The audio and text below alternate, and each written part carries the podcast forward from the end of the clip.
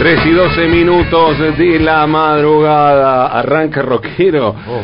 Bueno, vamos a seguir rockeándola porque tenemos un entrevistado que acaba de hacer un libro hermoso, acaba de editar un libro hermoso, un, libro que tiene mucho, mucho laburo, digo, Sí. acaba de hacer un libro, no, no, acaba de, de editarlo y lo terminó supongo que hace poco, pero esto viene de un laburo muy grande, muy minucioso, hecho además con mucho, con mucho rigor y al mismo tiempo con mucha pasión, con mucho amor, eh, porque el libro viene a ser un poco también un, acto de justicia, me parece, ¿no? Indagar en una, en una figura... eh, Me gusta mucho de acto de justicia. Yo estaba Sí. escribiendo hoy una crónica en relación a este personaje Bueno. y me parece que necesitaba, de Sí, alguna manera, sí, cierta claro. reivindicación. Un personaje maldito, ¿no? Del rock argentino, pero al mismo tiempo central.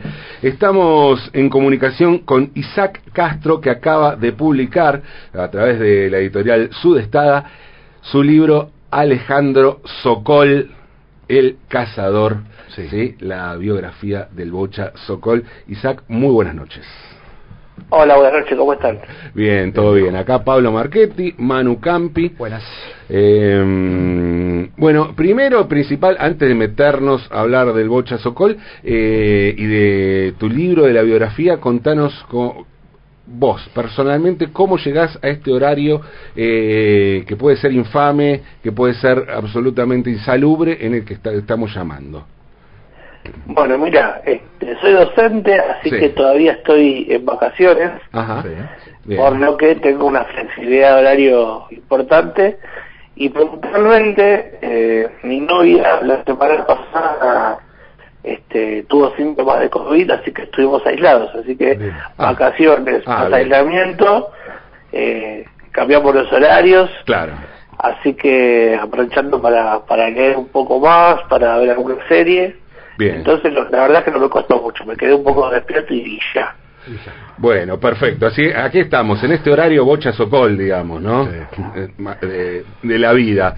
Eh, contanos, Isaac, ¿cómo es que llegás a Alejandro Sokol? O, o cómo, ¿Cómo llega vos el personaje, el artista, la obra y cómo llegás al libro?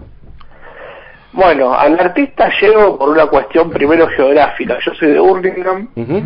eh, entonces eh, casi obligatoriamente cuando comienza la adolescencia escuchar sumo, escuchar dividido, escuchar las pelotas es, es una cosa ahí, viste, como que Claro. de la que no se puede escapar. Sí. eh, mucho menos en la escuela. Y bueno, yo dentro de, de ese, de ese verso de banda siempre escuché un poco más a Divididos, pero cuando comencé la secundaria, un día un compañero, me acuerdo, me trae máscaras de sal, estamos claro. hablando de, Sí. de mediados de los 90, y, y, y- y, bueno, con la particularidad de que, de que estaba firmado por, por, por Alejandro Socó, ¿no? Claro.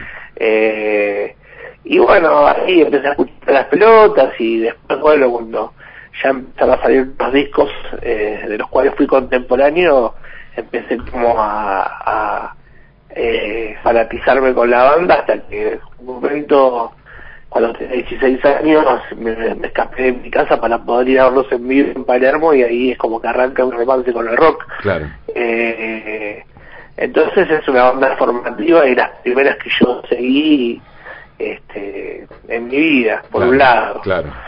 Eh, y bueno, después eh, mi, mi vida personal me llevó por los caminos de, de la escritura, este, del periodismo y, y escribir sobre música, sobre cosas que me gustaban, siempre era algo que, que yo intentaba hacer como se pudiera Sí.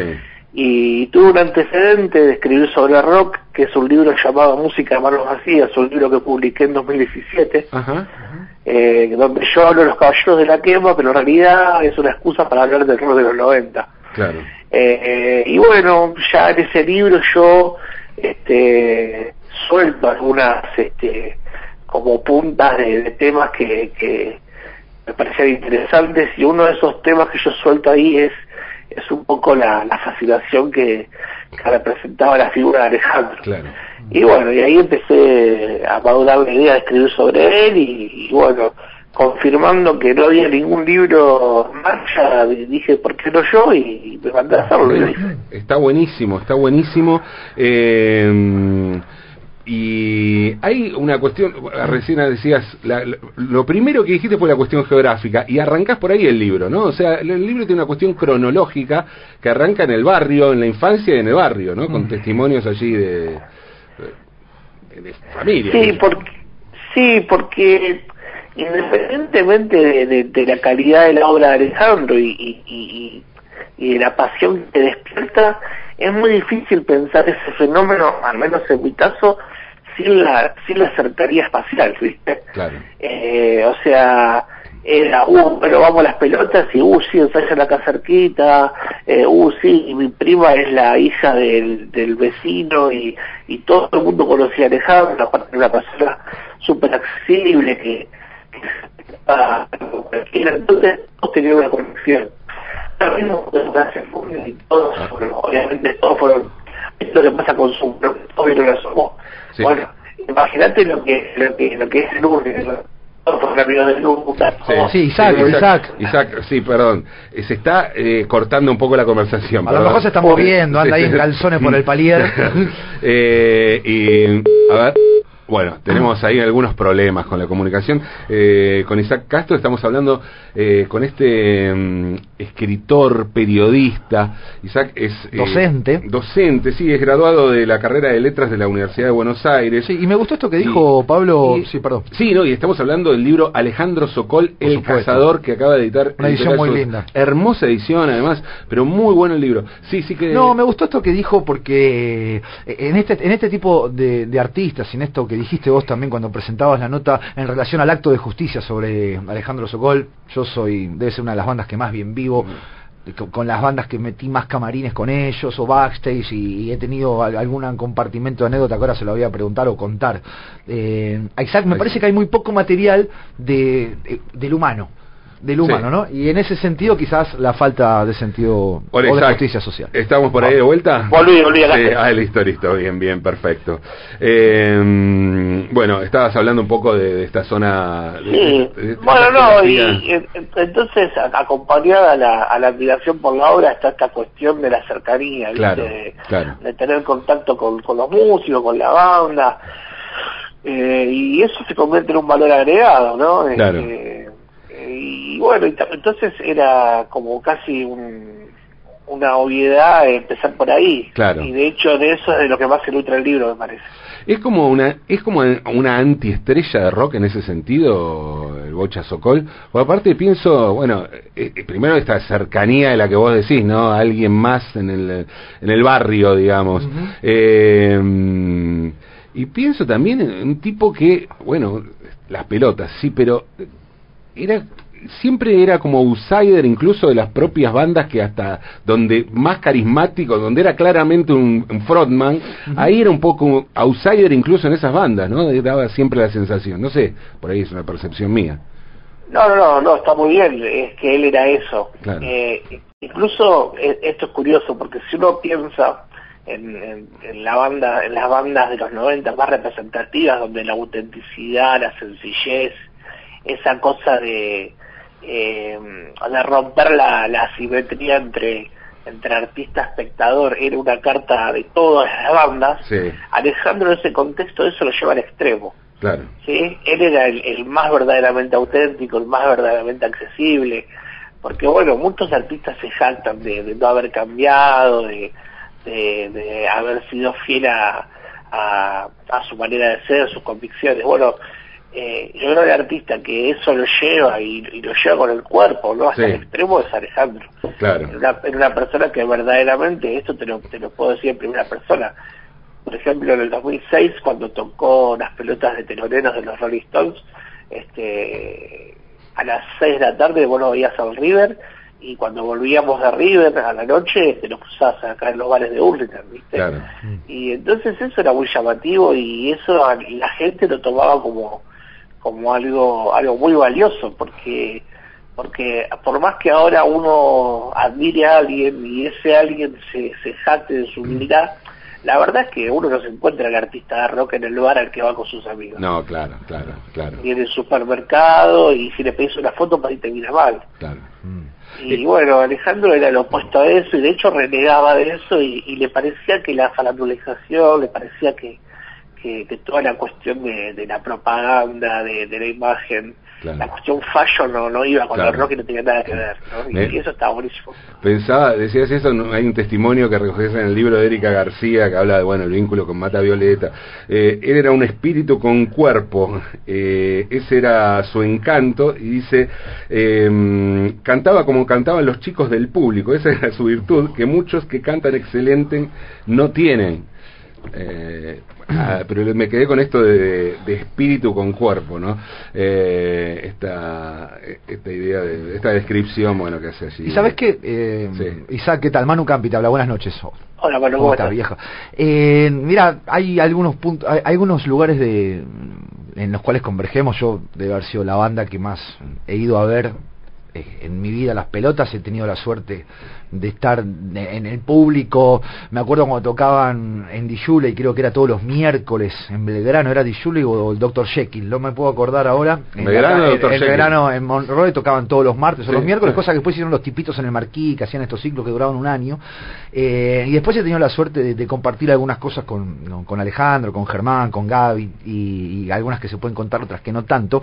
Eh, y hablábamos esto cuando Pablo presentaba la nota de, de esta acción o este acto de justicia, ¿no? que, quizás uno puede ver en, el libro de Alejandro Sokol el Cazador, al humanizar a la persona, ¿no? Y, y que realmente transmite eh, lo que Alejandro Sokol era, ¿no? Este gigante eh, que era un espíritu con cuerpo, que miraba con los ojos medios achinados, con una sonrisa tremenda, quizás dueño de, de algunas de las mejores remeras que vi en mi vida, entre el Guasón y los Picapiedras, pero lo que te quería preguntar puntualmente, y agradecemos el material que está acá arriba de la mesa, era, ¿has encontrado algo en este laburo de investigación sobre, sobre una persona que quizás eh, roza lo fantasmagórico en, en el ambiente del rock, donde hay eh, digital, ¿no? desde el periodismo, donde hay poca información, donde la, la información que hay tiene que ver con biografías de nacimiento, cuando se infarta en Río Cuarto, y en qué bandas tocó y de qué manera lo hizo? Pero has encontrado algo, diga, che, mirá lo que, con lo que me topé escribiendo este libro sobre alguien que yo creía conocer, por ejemplo.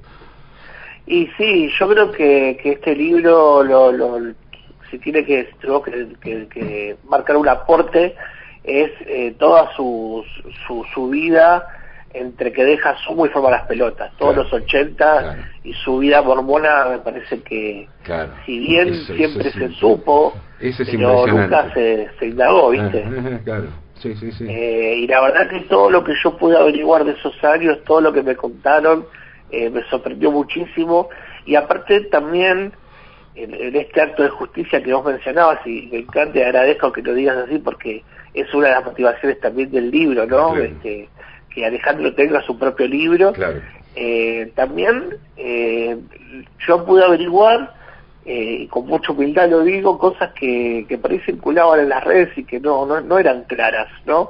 Te voy a decir una, por ejemplo, si vos hasta el día de hoy googleás Alejandro Sokol, te va a decir, incluso si revisás los libros históricos de Sumo, Sí. te va a decir que, que Alejandro Alejandro lo, lo, lo salva de alguna forma o lo devuelve a la música una, una banda conformada por, por gente de la iglesia mormona, y eso no es así. Ah, bien. Eh, justamente es lo contrario, Alejandro forma su banda y él y él convierte en mormones a, a esos pies con los que se junta a tocar.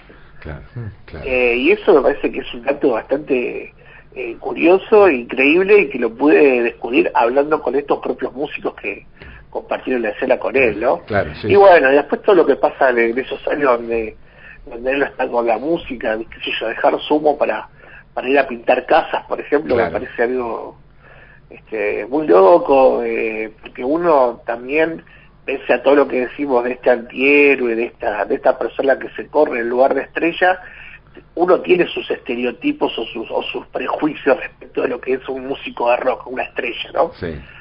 Eh, y bueno, entonces ver cómo alguien eh, con su vida se corre de esos lugares y siempre parece como este nunca conformarse con lo que tiene, me parece que es un hallazgo. Claro. Eh, Sabes que, Isaac, mm, contabas esto, es, es cierto, la, la, cuestión mormónica es como, como, como, clave, claro, porque es el, el eh, como el agujero negro, ¿no? Lo, lo, lo, que no se conoce sobre Alejandro Sokol. Digo, ¿qué pasó? Uno dice, no, Sumo las sí, pero en el medio, o sea, Sumo no estuvo, o sea, estuvo, pero no estuvo. Cuando Sumo graba tampoco, nada más, claro. Sumo también, ¿no? Tiene la particularidad de ser una banda mítica, o sea, las bandas que después se desprenden de Sumo tienen mucho más éxito comercialmente, sí, sí, todo, claro. eh, llegando a públicos mucho más amplios que el propio Sumo, ¿no? Eso, eso desde ya, Divididos y las pelotas tuvieron mucho más éxito que, que Sumo. Ahora, ni siquiera en el momento donde Sumo tiene realmente éxito estaba Alejandro Sokol. ¿Qué pasó allí? Y ahí, ahí hay un laburo increíble. Ahora, pensaba en esto, ¿no?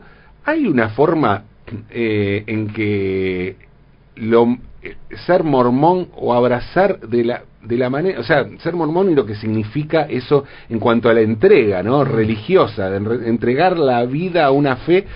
¿Hay algo parecido a la entrega que hizo Alejandro Sokol al rock o a esa o, sí, a eso que que él concebía como rock, no sé. Eh, Sí, hay, hay, hay un punto común, porque en realidad lo que tenemos es una persona que se entrega al 100% en algo, algo que cree, claro, ¿no? Claro. Y él creía por igual a, la, a esa vida espiritual, esa vida este, consagrada a, a, una creencia puntual, en este caso eh, la religión mormona, y del mismo modo entendía el arte, a la música, y sí. dejaba todo, dejaba todo por eso yo juego muchas veces con la idea del libro, ¿no? De, esta persona que anda en carne viva. Claro. Una persona claro. sin mediatizaciones. Sin media, claro. que, sí, sí. Que, que, está ahí, que está al mango y que es siempre él, ¿no? Claro. El problema es que, bueno, eh, eh, tal vez eh, en su caso, ¿no? Vivir con, con tanta intensidad, yendo de un extremo al otro, finalmente terminó este, eh, perjudicándolo en, en, digamos, en, en, en, sus cuestiones este sí claro lo termina matando sentado esperando ¿viste? un bondi en una estación de claro. la provincia claro, de una provincia claro. cordobesa sí, como diciendo che estoy acá de, de, la provincia de Córdoba perdón digo se muere de una manera que nadie esperaba que se muera Ale el bocha decís cómo puede ser sentado esperando un bondi y se infarta de, porque venía muy al palo. ¿Y encontraste algo del conflicto personal que puede haber llegado a sentir alguien? Porque dijiste recién elegir una vida espiritual en un tipo que sí. vivía absolutamente al límite, sí. ¿no? Porque, digo, a, a Alejandro Sokol sí. yo lo he visto en Córdoba, con la sierra de fondo, igualmente parecía que estaba en el medio de caballito en un mono ambiente, eh, totalmente. ¿Has encontrado alguna algún conflicto espiritual en ese sentido? Mira, sabes que eso es algo que, que, que yo yo busqué de entrada, ¿no? Uh -huh. Obviamente, ¿por qué esto? ¿Por qué alguien es así? ¿No? Eh, y de hecho lo pude hablar con, con gente que, que verdaderamente este, que lo puedo conocer, o sea, el, el libro tiene tiene más de 70 entrevistas, sí. pero hay mucha gente con la que yo pude hablar que, que, que prefirió este no, no, no, salir en el no libro. El libro. Eh, y, y, la verdad es que no hay una respuesta concreta. Lo que sí, lo que sí hay siempre de parte de muchas personas que, insisto, lo, lo vivieron con él y lo conocen desde siempre, es como como una tendencia, viste, a, a sentirse solo, viste, como una tendencia a, al aislamiento, a como no encontrar su lugar, claro. ¿no? Y una, una sensibilidad extrema. Extrema, sí. Eh, yo una vez, una vez escuché un concepto que, que, que, es el, que es el concepto de la pena de origen, ¿no? Una pena inexplicable que está ahí desde el comienzo de los tiempos. Eh, y, y, siempre que pienso en Alejandro pienso en eso, ¿no? Hay algo que uno arrastra ahí que ya no tiene una fecha exacta de, de arranque, ¿viste? Pero uh -huh. que está ahí, persiste y que, y que después va condicionando tus pasos, ¿no? Estamos charlando con Isaac Castro. Isaac es eh, escritor, periodista, es docente graduado de la carrera de letras de la Universidad de Buenos Aires docente, periodista, se dedica a la gestión cultural y acaba de sacar un libro impresionante, un libro, insistimos, de, de justicia poética uh -huh. llamado Alejandro Sokol, El Cazador, la biografía de Alejandro El Bocha Sokol que editó la gente de Editorial Mm, Isaac, ¿crees que el rock es un lugar... Eh, particularmente propenso, porque uno, uno dice, ¿no? Era un rockero, ver a alguien que vive en carne viva, como vos decís que vivió Alejandro Sokol, ¿no? Eh, y uno piensa en un rockero, pues bueno, hacía rock, pero este tipo de personalidades se pueden dar en, en, muchas, en muchos ámbitos de la vida. El rock es un lugar especial para, para alojar a este tipo de, de almas.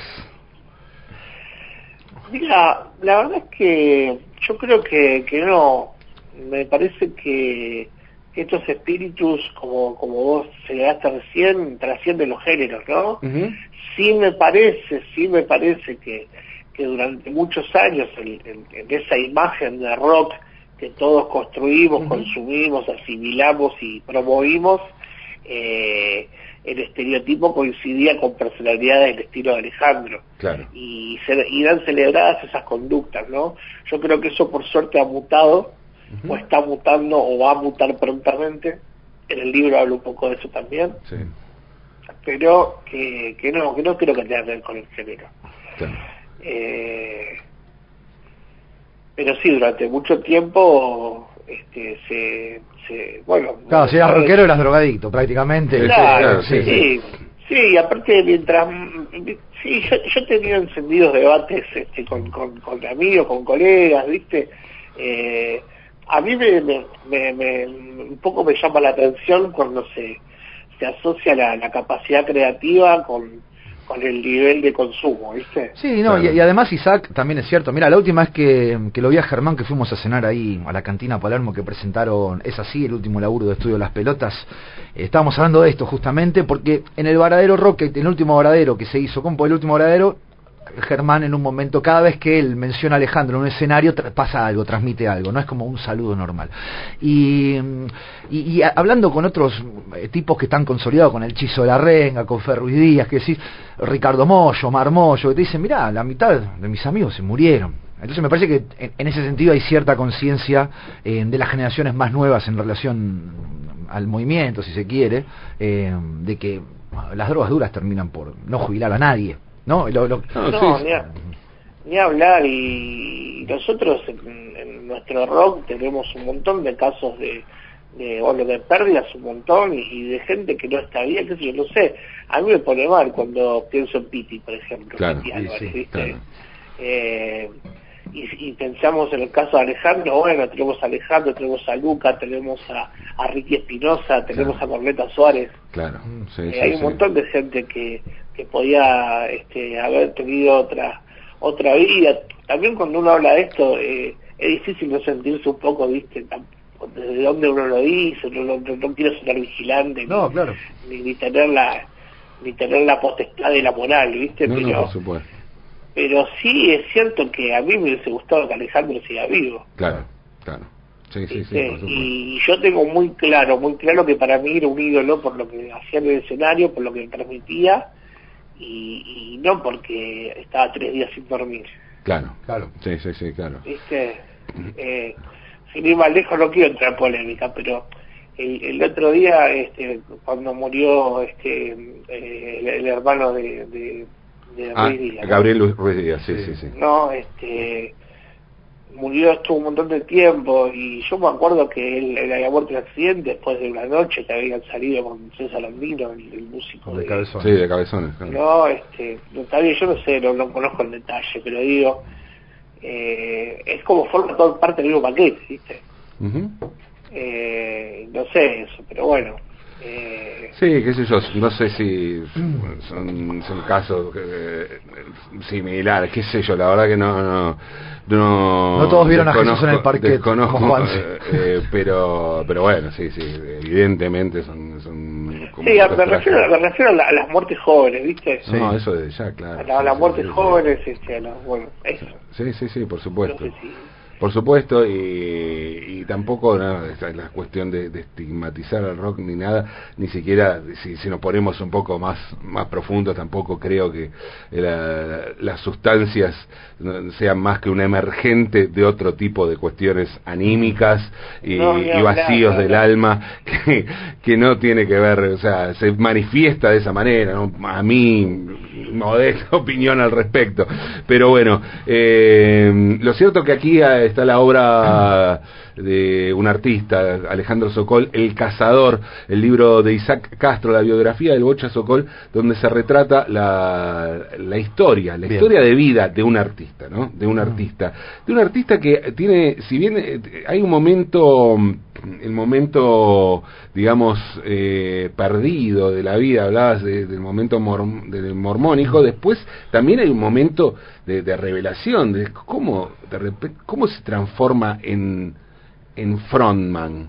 ¿Cómo se transforma en cantante? Alguien que hasta ese momento no, no era una figura, y mucho menos central, que había estado en Sumo, sí, había estado en Sumo, está bien, pero estaba allá atrás, Luca era Sumo, digamos, eh, ¿no? El, el, Tano inglés que vino acá a, con toda la data y todo, ¿no? Este, y con la suerte este de de Hurlingham que estaba allá atrás, claro, tocando claro, tocando la bata, qué sé yo. Eh, y de repente pasa a ser el frontman de una banda que explota eh, y pasa a ser un frontman, o sea, la, la paradoja de que pasa a ser el frontman, lo que decía antes, ¿no? Eh, mucho más popular, que lo que había sido Luca. Luca quedó el mito, está bien. Claro. Pero lo vio mucha gente, mucha más gente vio al Bocha Socol en vivo que la que vio a Luca Prodan en vivo. ¿Cómo? ¿Qué pasa ahí? Claro, bueno, bueno grabó, más discos, la claro, más años. Claro, sí, todo. Bueno, eso, eso fue curioso también, porque lo que sucede es que él, bueno, vos sabes, deja, vos, ustedes saben, deja Sumo y, y, lo, y lo que me cuentan a mí y la, la, la gente que está ahí, su familia, bueno, la gente que lo frecuentó, es que por más que por más que su, su conversión mormona fue muy extrema, de hecho él llegó a como a escalar posiciones dentro de la iglesia, este, fue eh, fue asesor del obispo, o sea, un montón de cosas que marcan su compromiso la música siempre estuvo ahí, ¿no? Y cuando él vuelve a tocar con gente, que se reúne con unos chicos, unos pibes que tenían 18 años, eh, él dice, yo quiero tocar la guitarra, ¿no? Y la verdad es que la guitarra siempre había tocado él, desde antes de Sumo. De hecho, todos saben que él fue el que le enseñó la guitarra a Germán. Mm. Eh, y lo que sí fue inesperado que dijera, bueno, yo toco, yo canto, ¿no? Claro. Y, y si uno escucha grabaciones de Sopol, el grupo este, previo a las pelotas, con puntitos. Eh, hay, hay algunas, algunas grabaciones circulando en internet, uno ya puede ahí este, advertir un montón de, de cuestiones de estilo que después se lo va a desplegar en Corderos en la Noche, ¿no? el primer disco de la Sí, tremendo, un disco tremendo. Eh, cosas que, que como que, que la lleva adentro, ¿no? Cuestiones innatas y que no se no se aprende en ningún lugar, ¿no? que no se puede este, aprender en la escuela de música. Y bueno, eso es, es, muy interesante y tiene que ver también con esta con este talento que hablamos, esta capacidad de transmitir. Que a lo mejor eso lo, lo diferencia de los cantantes de, y lo, de los cantores, ¿no? Para mí Ale siempre fue un cantor, más que un cantante. Eh, más allá de que esto es lo que decís vos, viste, esta irrupción. Cuando cuando sale Corderos en la Noche, es como lo que iba a pasar después. Se sabía que iba a ser tremendo, se sospechaba. Y además tenía este tipo de carisma, ¿no? Que, ahí sí se lo adjudico a los cantores y por esto lo de cantor. Que Ale arriba de un escenario, en un bar o a la vuelta de una esquina del conurbano, eh, solamente con la sonrisa generaba generaba sensaciones Que, que, tiene que ver con lo del frontman y, y, después lo que cantaba, porque yo lo he visto cantar muy mal en, escenarios, eh, digo, Germán es mucho más prolijo, eh, pero me, me, parece que en ese sentido eh, la diferenciación entre el cantor, el frontman y el cantante vale.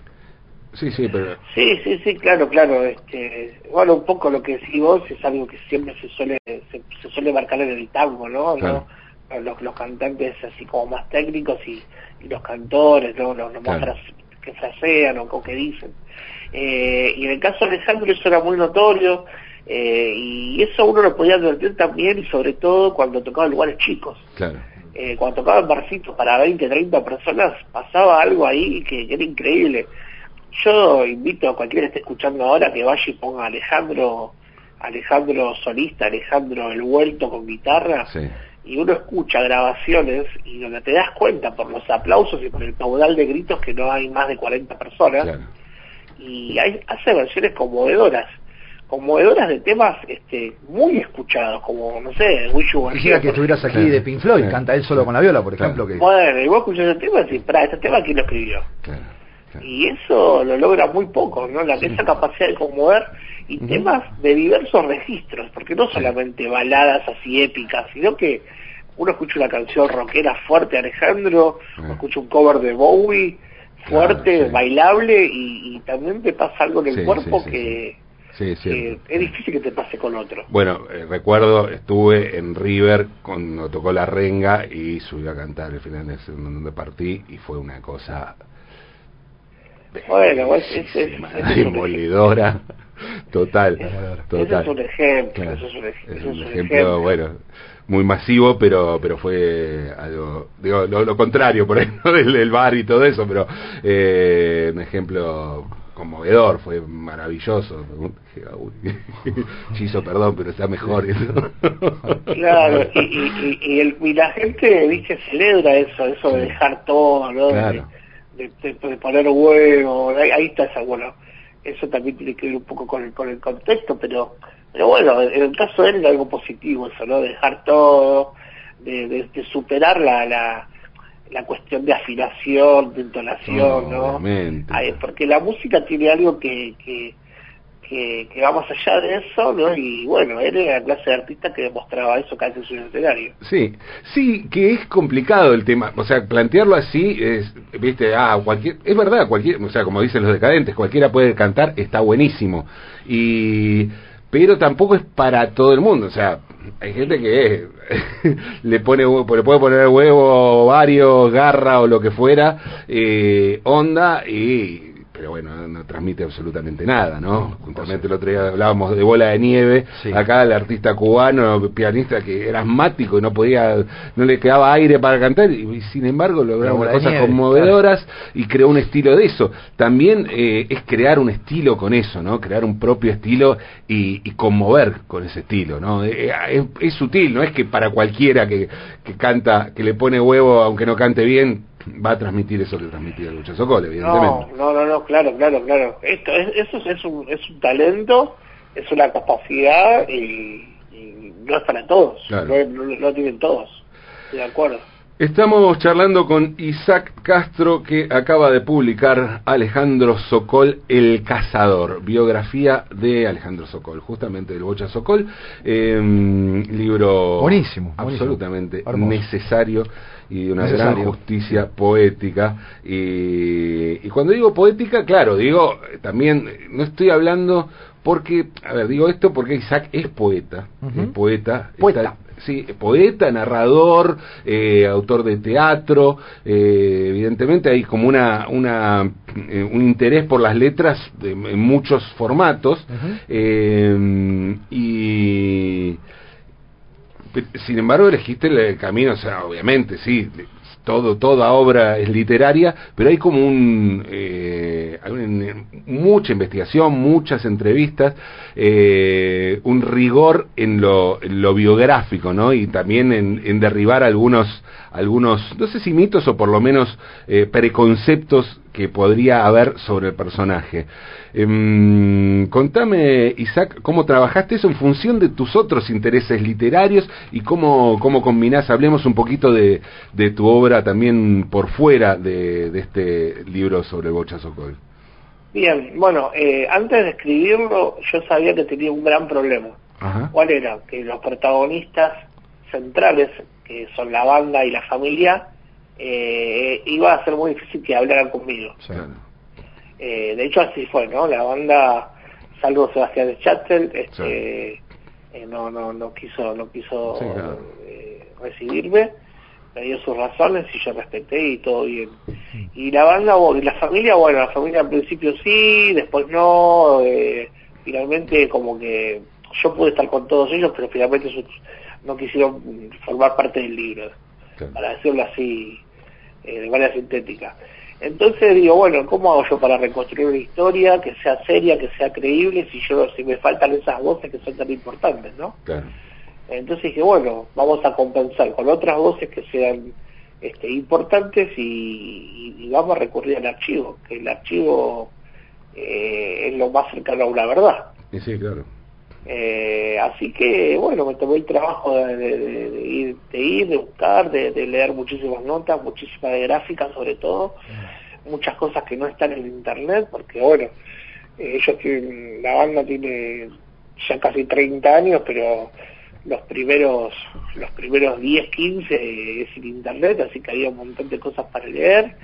Y después también soy muy respetuoso de las profesiones.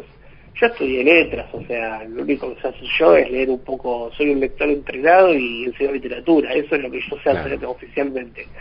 Eh, respeto mucho el periodismo y, yo quería que este libro tenga cierto rigor, que sea serio. Y quería borrar al máximo el yo, el yo, el yo narrador, porque eh, en, mi experiencia previa, vuelvo a mencionar el libro Música Manos Vacías, el libro de 2017, que salió por primera Cacerola, editado hace poquito. Eh, eh, ahí yo hice, tomé la decisión de poner un yo, un show muy grande, donde tenía la, la ubicación bien protagónica, donde había mucha anécdota, donde había casi una reconstrucción de relatos de fanáticos, ¿no? Sí.